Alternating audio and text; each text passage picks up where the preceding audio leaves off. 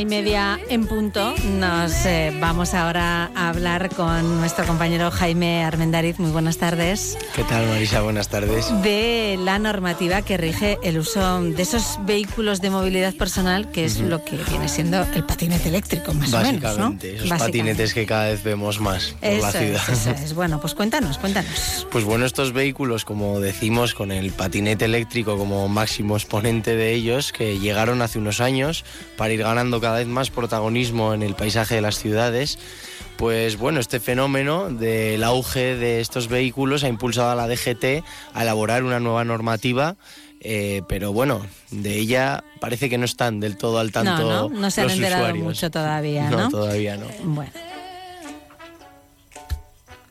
No conozco la nueva normativa, pero con un poco de sentido común yo ya trato de ir por el carril bici o por la carretera, porque en la acera con los peatones me parece muy incómodo ir con un vehículo tan pesado y a motor. Eh, sí, me suena que hay que ir por la carretera con las mismas responsabilidades que eh, como una bici a un coche, aunque yo todavía sigo yendo por la acera en algunos tramos, ya que veo que ya que no veo que hayan multado muchos aún. Eh, algo me sonó de, la nueva normativa porque me, me, mandaron por la contestadora del ayuntamiento eso, que van a poner una nueva ley local y algo me sonaba, pero exactamente, exactamente de qué se trata no, no sabría decirte.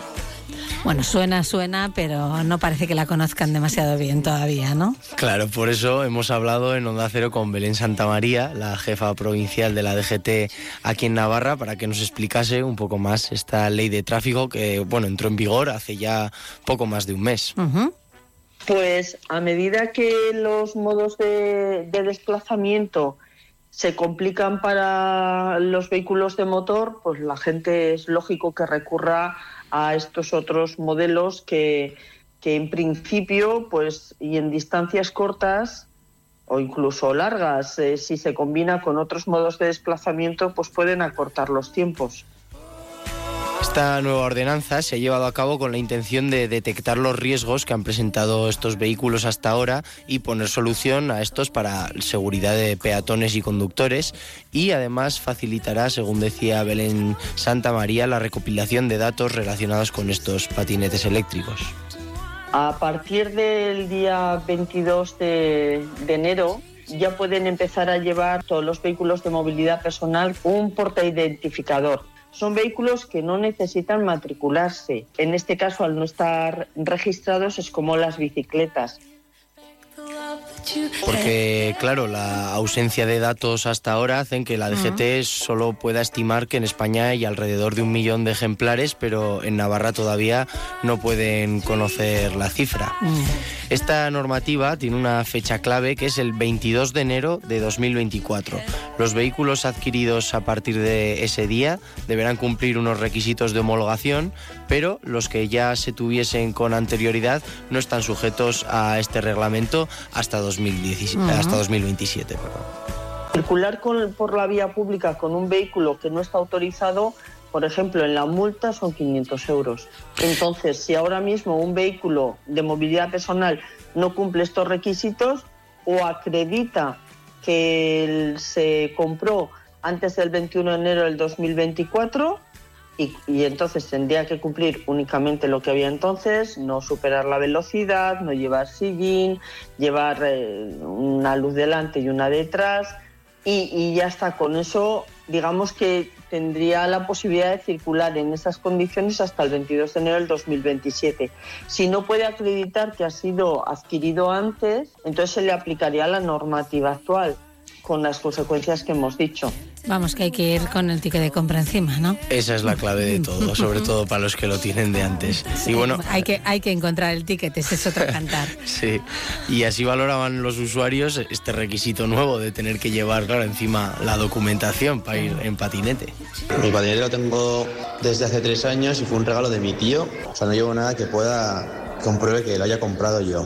Eh, pero sí que es verdad que eso lo tengo que poner en regla ahora mismo, dentro de poco. Eh, sí, me descargué la factura y también saqué como foto al número de series, también saqué foto de la garantía y también vi eso, que tenía que, eso sí que sabía, que tenía que demostrar que estaba comprado antes de X fecha. Entonces, pues tengo la factura en el móvil y si me la piden sin problema. Lo de que haya que tener el patinete homologado o demostrar que es antiguo no le había mucho sentido. Si se piden unas cosas a unos y a otros no, será que no son tan importantes, ¿no? Y bueno, ¿en qué consiste esta homologación famosa que se pide ahora? Es lo que hay que saber. Pues además de que los vehículos deberán contar con más luces e indicadores de batería y velocidad, Belén Santa María explica que los nuevos requisitos facilitarán el acceso de estos patinetes eléctricos a establecimientos y transporte público que hasta ahora tenían ciertos problemas. Dentro de las características técnicas exigidas a los que se han comercializado a partir del 22 de enero está eh, la protección de la batería y un, doble sistema de plegado seguro. Aparte de que lleva dos frenos independientes, que llevan eh, luces y catadióptricos por todos los sitios, de, que llevan indicador de velocidad, determina también cómo tiene que ser el neumático, lo que sí puede o no puede ser, pero el plegado, el doble sistema de plegado de seguridad y la protección de la batería son dos cosas que mm, van a hacer que el cambio sea muy considerable y seguramente que se replanten el posible acceso ¿no? a, a establecimientos, a medios de transporte. Desde la DGT aseguran además que un vehículo adquirido antes del 22 de enero de este año podrá ser homologado en un futuro, cuando llegue el 2027 y bueno, llevándolo a un laboratorio específico y quienes hayan comprado en el último mes un patinete, imagínate, de segunda mano, podrán acreditar que el vehículo fue comprado con anterioridad. Lo importante es cuando salió a la venta de fábrica el vehículo. Pero aún así, bueno, esta ley regula el uso de unos vehículos que por su novedad al principio pues contaban con cierta impunidad, o al menos así lo percibieron sus usuarios, y Santa María advierte de las infracciones que se suelen cometer con patinetes eléctricos y a las que se debe poner fin por la seguridad de todos. ¿Qué sanciones son las más frecuentes? Pues, por ejemplo, ir por la acera, que lo tienen prohibido, no llevar casco allí donde se fije que es obligatorio, eh, el consumo de alcohol, el consumo de drogas, eso igual que cualquier otro conductor, ir a más velocidad de la permitida, que en este caso son 25 kilómetros por hora, utilizar el teléfono móvil o auriculares cuando se conducen, ir dos personas sobre el patinete, solo puede ir una. El resto, lo mismo que el resto de conductores, un saltas un cedo al paso, un semáforo, un stop, eso igual. La diferencia fundamental es que al ser vehículos, igual que las bicicletas, que no se exige para conducirles tener carnet de conducir, entonces se pondría la multa, pero no se quitarían puntos. Comentaba aquí la jefa provincial de tráfico la obligatoriedad del casco, pero este aspecto en concreto, así como la edad mínima para conducir estos vehículos de movilidad personal, compete a cada municipio, no es una norma que se haya hecho para todos. En Pamplona, por ejemplo, es obligatorio circular siempre con casco y siendo mayor de 14 años, pero puede ser que en otras poblaciones la norma no sea así. O sea que hay que tener en cuenta también si uno se va a otra, a otra localidad. Claro, puede ser que en Ansuain o Mutilva eh, pueda conducir los niños. Otra, normativa.